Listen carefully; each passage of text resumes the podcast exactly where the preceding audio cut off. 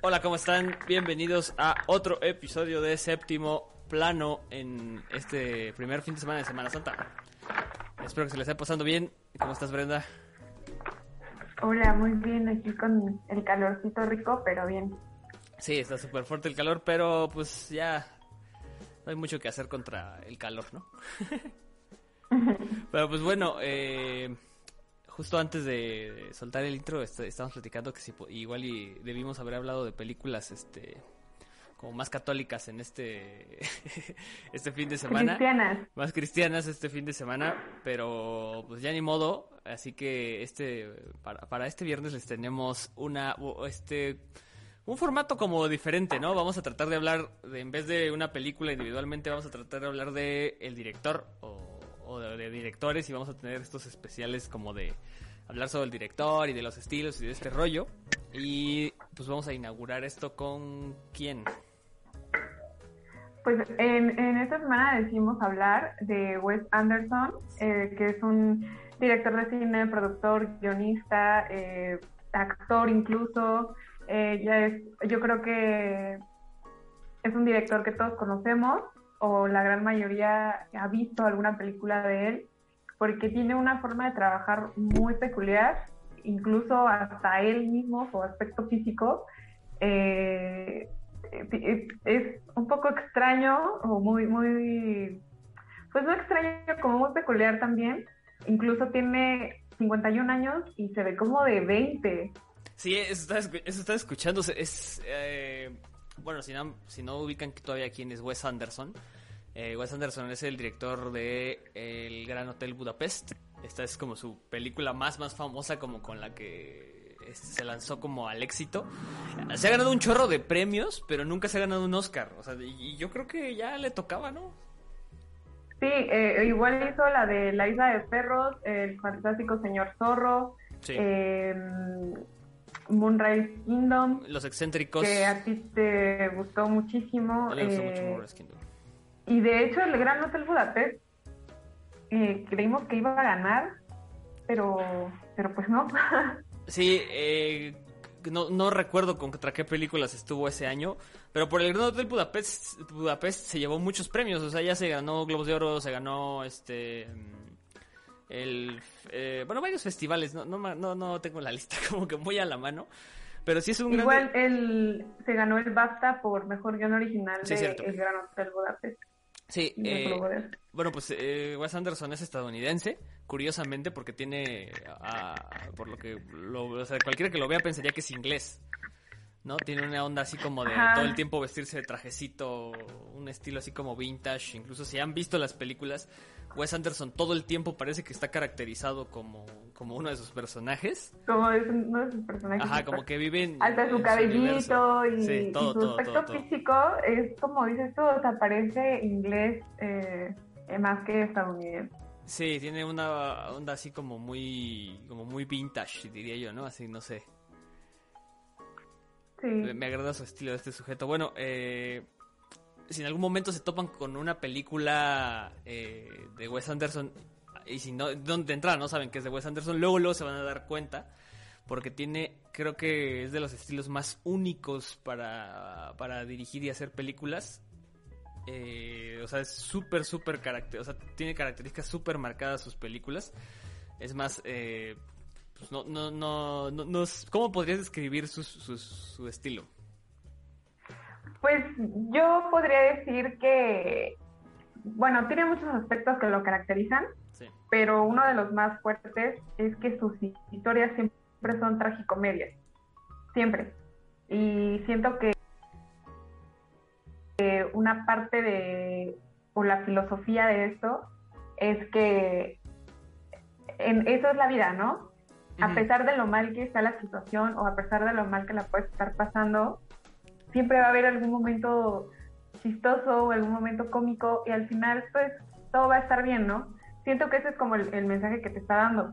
Otra cosa muy característica, súper, súper característica de él, son los colores, que yo creo que todo el mundo le ha dedicado eh, cierto espacio a los colores de Anderson, de cómo trabaja en estas cosas.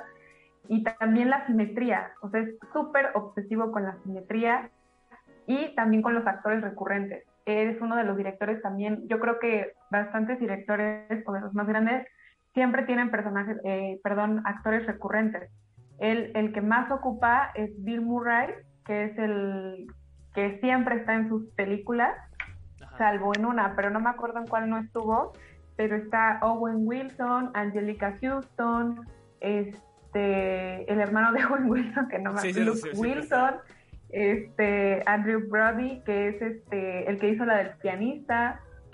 Siempre eh, eh, están estos, y, y lo que me da como pues logra su cometido, porque estos personajes son muy serios en otro tipo de películas, ¿no? Por ejemplo, el, este, este que te digo que es el del pianista, o sea, también trabajo de, de lucha de Luca Changreta y, ah, y, son personajes súper serios y, y, entonces los pones en esas películas y tienen hasta eh, están vestidos ridículamente, tienen peinados ridículos, tienen como que todo esto es una característica de él, o sea que son casi todas se, van enfocadas a la comedia.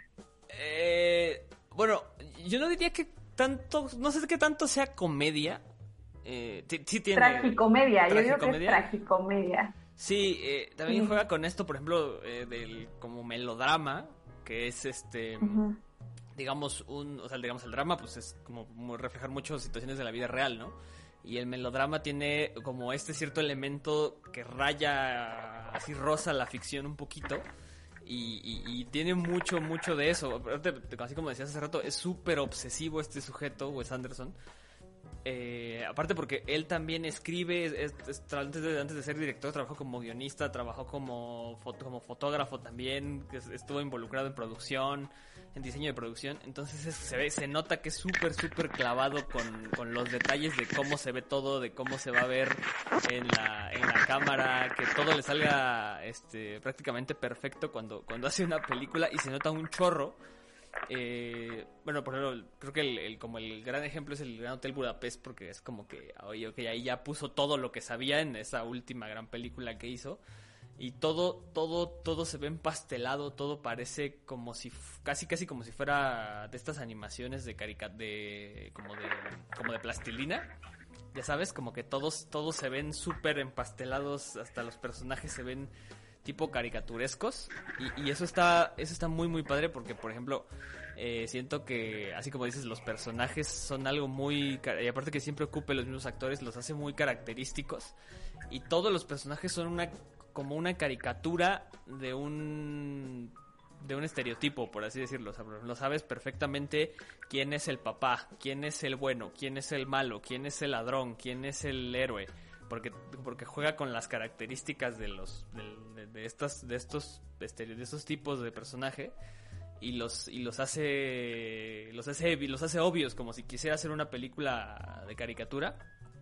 Este, pero pues estás viendo la realidad. Sí, o sea, es lo que el otro día estaba checando esto de los colores y todo eso y, y, todo va igual, ¿no? Por ejemplo, hablamos mucho de las películas y, y el color, de cómo si está pasando por una situación de peligro, tal vez el color puede ser rojo, ¿no? Eh, y si está pasando, o sea, los colores influyen mucho, cosa que en Wes Anderson es totalmente diferente, porque los colores no van de acuerdo a lo que está pasando eh, en la película, o sea, más bien van en desacuerdo a la historia del personaje.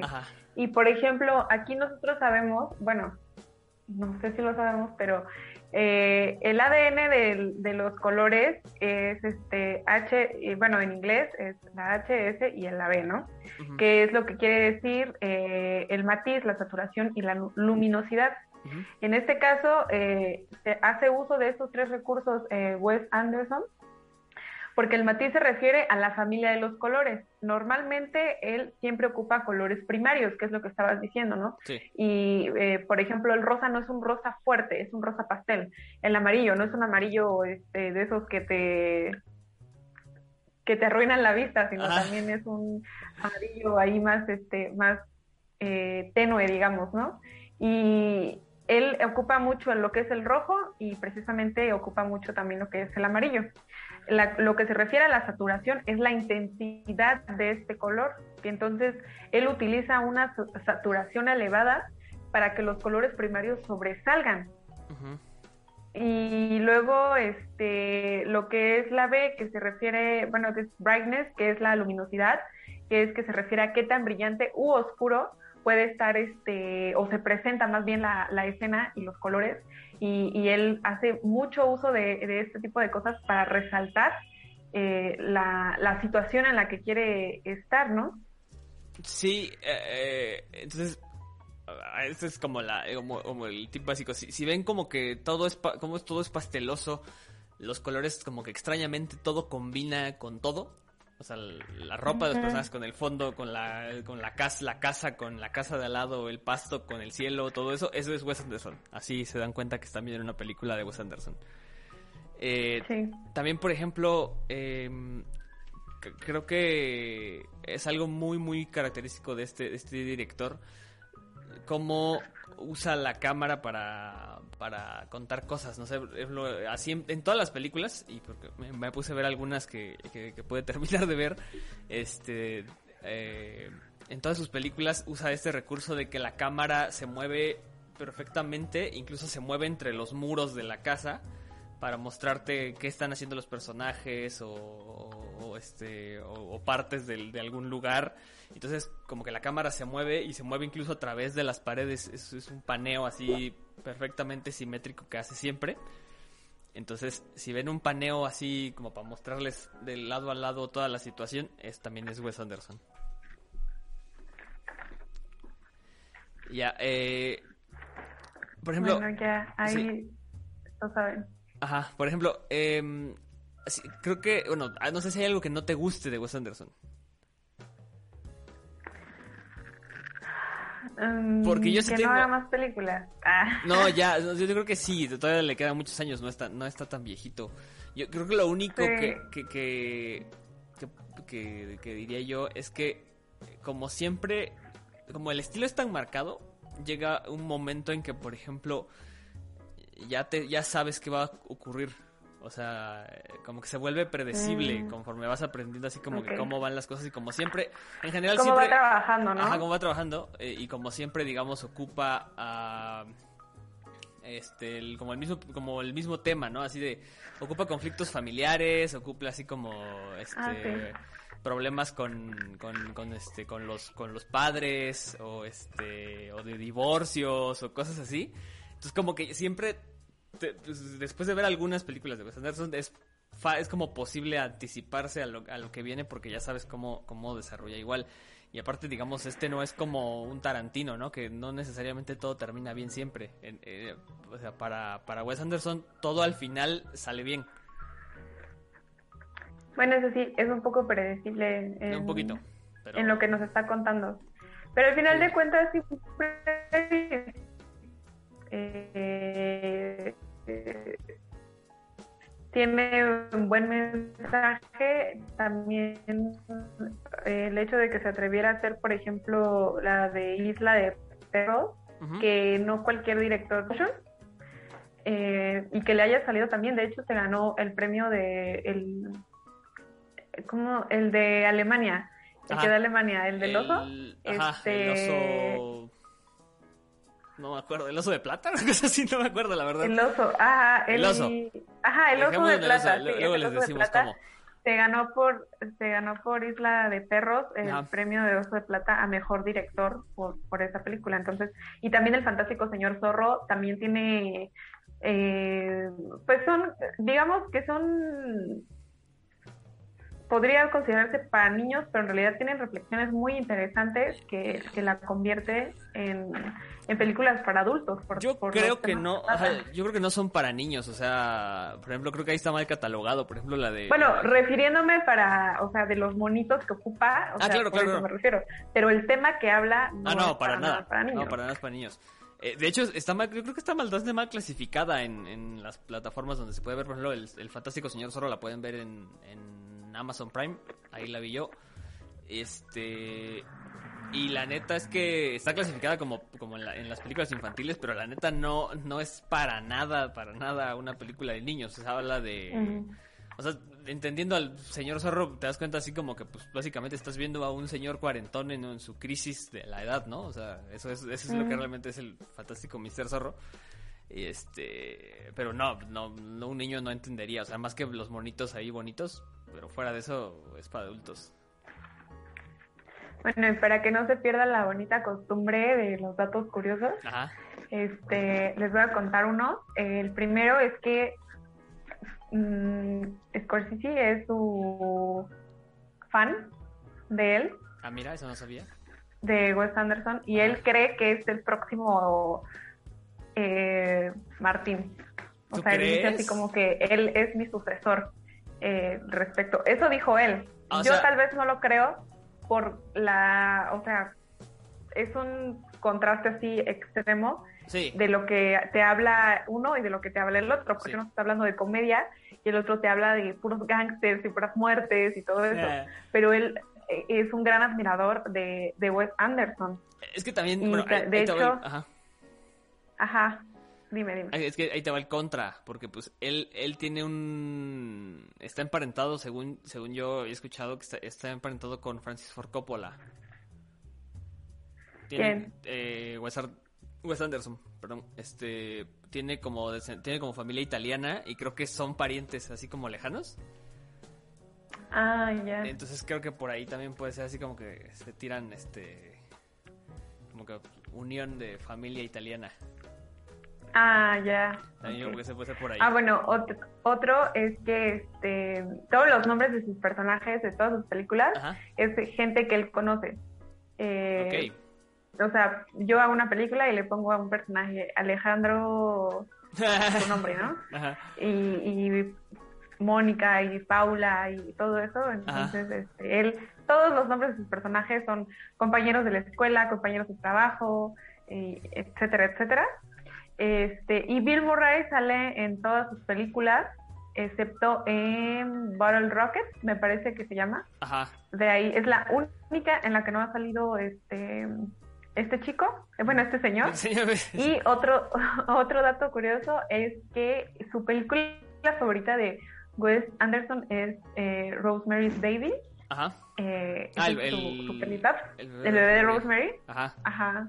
Que me parece, no sé si lo vi mal o lo imaginé o no sé, este que conoció a Bill Murray en la facultad, o sea, en la universidad, ahí lo conoció y por eso fue que son, Sí, es, es muy Eh, común, es, muy común, ¿no? O a Owen Wilson. No me acuerdo No, quién de los dos. eh, eh, es Owen Yo creo Wilson. que más bien a Owen Sí, Wilson son como porque son más contemporáneos, Sí, ¿no? y creo Sí, que sí, Owen Wilson creo que fue el que lo como que lo incitó a que, órale, escribe guiones y dirige películas. Y por eso son tan amigos y pues, por eso siempre siempre siempre sale. Owen, Owen Wilson en, en- en las en las películas. En las Eh, películas de Sí, em, por ejemplo, si les laten estos estos temas así como de curiosidades que, que- ocurren en las películas, les va a gustar mucho Wes Anderson porque, ah, como les dije hace rato, eh, siempre raya con la realidad, así como que eh, suceden cosas que en la vida en la vida normal no sucederían eh, por, digamos por probabilidad. Pero en sus películas, o sea, digamos, no son cosas imposibles, pero son poco probables y en sus películas siempre suceden. Por ejemplo, en Moonrise Kingdom, eh, el, el- el niñito que es el protagonista eh, levanta levanta una bandera y le cae un rayo. Y no le pasa y no le pasa nada. Es una escena en que le levanta levanta la mano y le cae un rayo encima pero no le pasa absolutamente nada. Simplemente se para y se le como que creo que hasta se le cae un zapato y sigue corriendo. Entonces todo, todo ese tipo de curiosidades eh, como de la vida salen en sus películas, son, son muy fantasiosas. Yo, yo diría que, bueno, las de caricatura perfectamente podrían ser eh, como live action y sus y las de live action perfectamente podrían ser las animadas como la del fantástico señor zorro y la de Isla de Perros y funcionan igual. Entonces creo que eso eso tiene eso tiene Wes Anderson. Ok. ¿Tienes alguna recomendación para este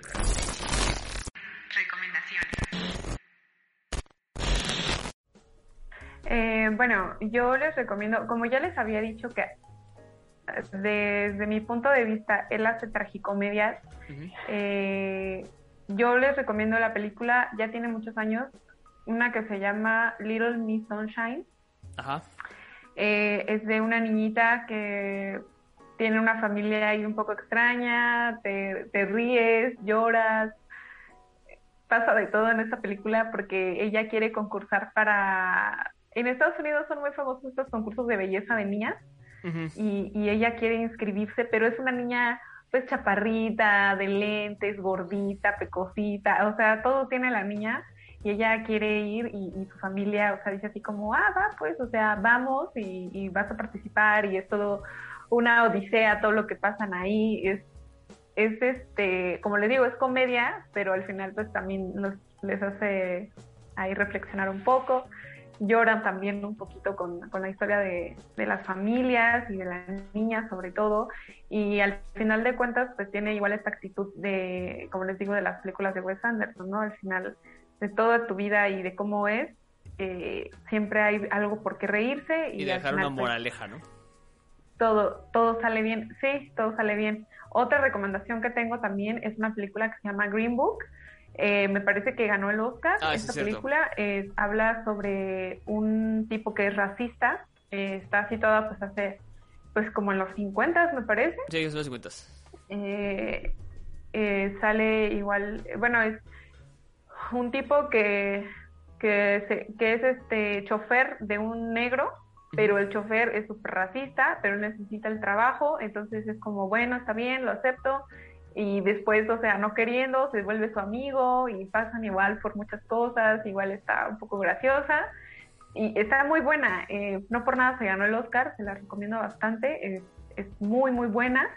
Otra que tengo también es este, la que se llama Intocables, eh, que es de unos amigos, ah, igual, ya, un negro y una persona de silla de ruedas. Igual, yo creo que todo el mundo ha visto esa película. Sí, es una película muy ¿no? buena. Ajá, este eh, habla de cómo igual es la amistad. Eh, y todo eso. Me parece que le hicieron una adaptación, ¿no? Apenas. Ay, sí, pero no la vean, es Estados espantosa. Es, es espantosa. Veanla. Si van a verla, yo, vean la original. Yo no he visto la, la, adaptación que les digo, yo he visto la original, pero aún así está muy buena, deberían eh, de ver esta película y estas son mis recomendaciones. Sí, yo solo les traigo una, este, de repente Brenda me quiere opacar con tanta recomendación. Pero no, eh, como Wes Anderson tiene este estilo de comedia que, que, que, decía Brenda que es como... Pero es una comedia muy diferente, es comedia eh, con un humor un poco más... este no sé, como un poco de humor negro, sarcástico, no es, no es humor de pastelazo, es un humor muy inglés, ¿no? ¿No te parece? Uh -huh. Entonces, eh, digamos, en, aunque a pesar de que Wes Anderson no es inglés, pues le tengo la recomendación de, de, si les gusta ese tipo de humor como más, este, por así decirlo, digamos, elegante o algo así, este, les tengo esta recomendación que se llama Afterlife. Es una serie eh, de Ricky Gervais, que es un comediante estandopero de, de, de Inglaterra. Y es justo, se trata de un, de un, de un señor viudo que su esposa acaba de, acaba de fallecer y el güey nada más está esperando el día de su muerte, está todo amargado de la vida, deprimido, este, completamente solo, trata horrible a las demás personas porque lo único que quiere es sufrir.